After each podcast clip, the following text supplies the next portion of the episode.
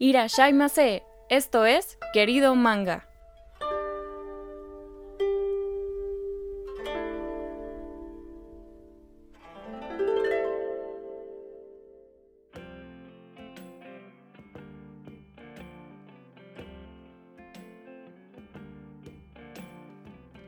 Como normalmente les pregunto, por ejemplo, si han visto tal aspecto en anime, si es que ven caricaturas animadas japonesas, o lo han leído en mangas en caso de que lean mangas, ahora les pregunto, ¿nunca les ha tocado apreciar escenas de festivales japoneses donde en tal escena acostumbra verse una parejita y tener una cita?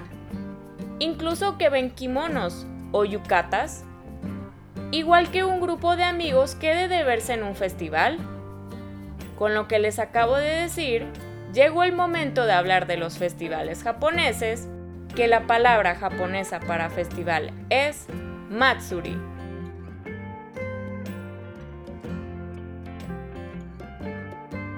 Antes de continuar, quiero agradecerles por escucharnos y pedirles de favor si recomiendan querido manga a un otaku que conozcan. Sigan la cuenta de Instagram, querido un punto manga y nos califiquen, dejen un comentario si reproducen los episodios a través de Apple Podcast.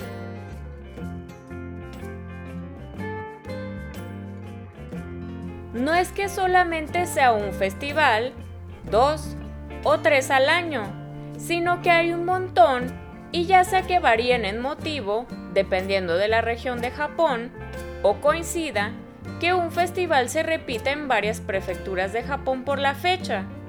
Por ejemplo, si se celebra la llegada de una nueva estación del año.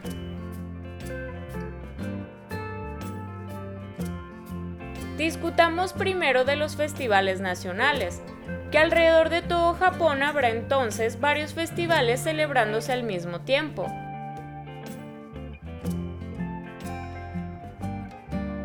Empecemos con el Seijin Shi, que es una ceremonia para celebrar la mayoría de edad. Literalmente significa Día del Adulto. Esto se celebra el segundo lunes de enero. Es principalmente para aquellos que tienen 20 años o los acaban de cumplir.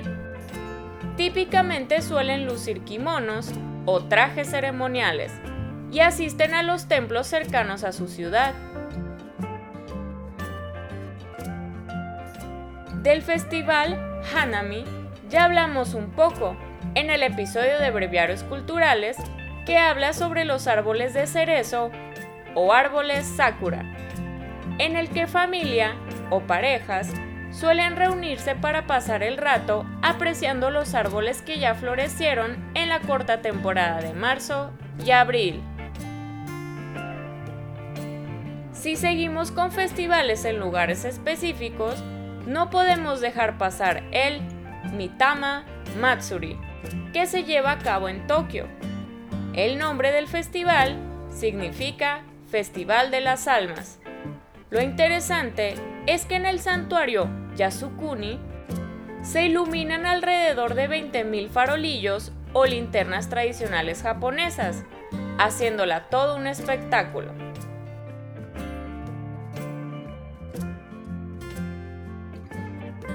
Este festival toma lugar en el verano, específicamente ciertos días de julio. Amigos y familia se reúnen porque alrededor del santuario se ponen puestos con comida tradicional. Hay danzas folclóricas y representaciones teatrales. Es uno de esos festivales que se encuentran o acostumbran ser plasmados en anime, por ejemplo.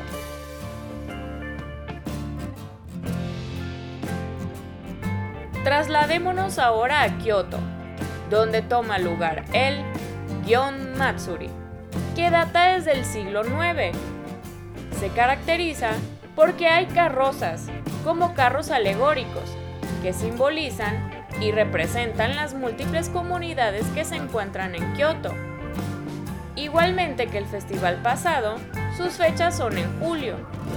Asimismo encontramos comida, danza, vestimenta como kimonos y guiños hacia costumbres y tradiciones antiguas.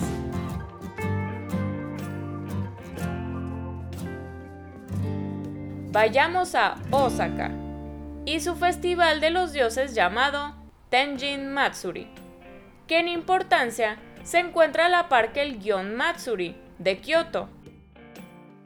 Sus procesiones o desfile son tanto en la tierra como en el agua. Entonces tenemos los carros decorados al igual que botes, incluso barcos. A su vez, toma lugar en julio y una particularidad del Tenjin Matsuri es el juego con las luces, es decir, los hanabi. Esta es la palabra japonesa para juegos artificiales, que iluminan a lo largo de la celebración y se ven reflejados en el agua.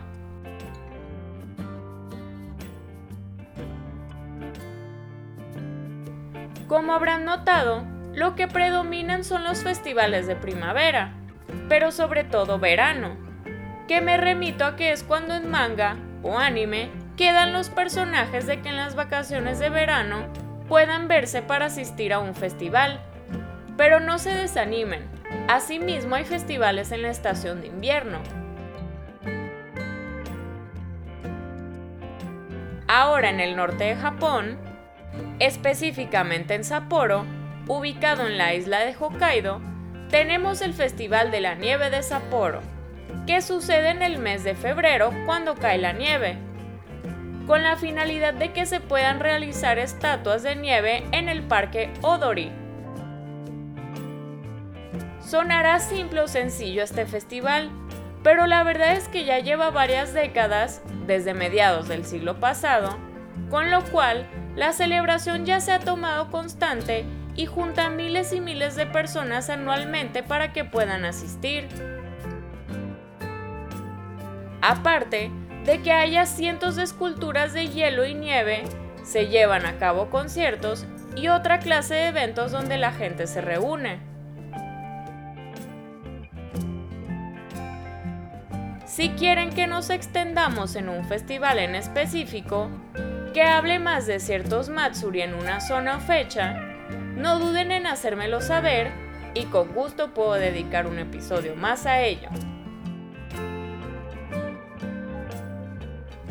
Como suelo hacer, de cada uno de los festivales que cité, voy a dejarles fotos en el Instagram de la cuenta, para que vean lo ostentoso, coloridos, la gran magnitud en esfuerzo que se emplea y cómo tienen influencia hasta hoy en día.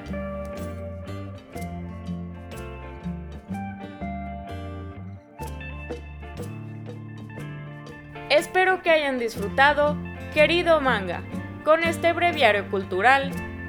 No duden en seguir escuchándonos, seguir la cuenta de Instagram, querido, un punto, manga, y recomendándonos con sus amigos otakus.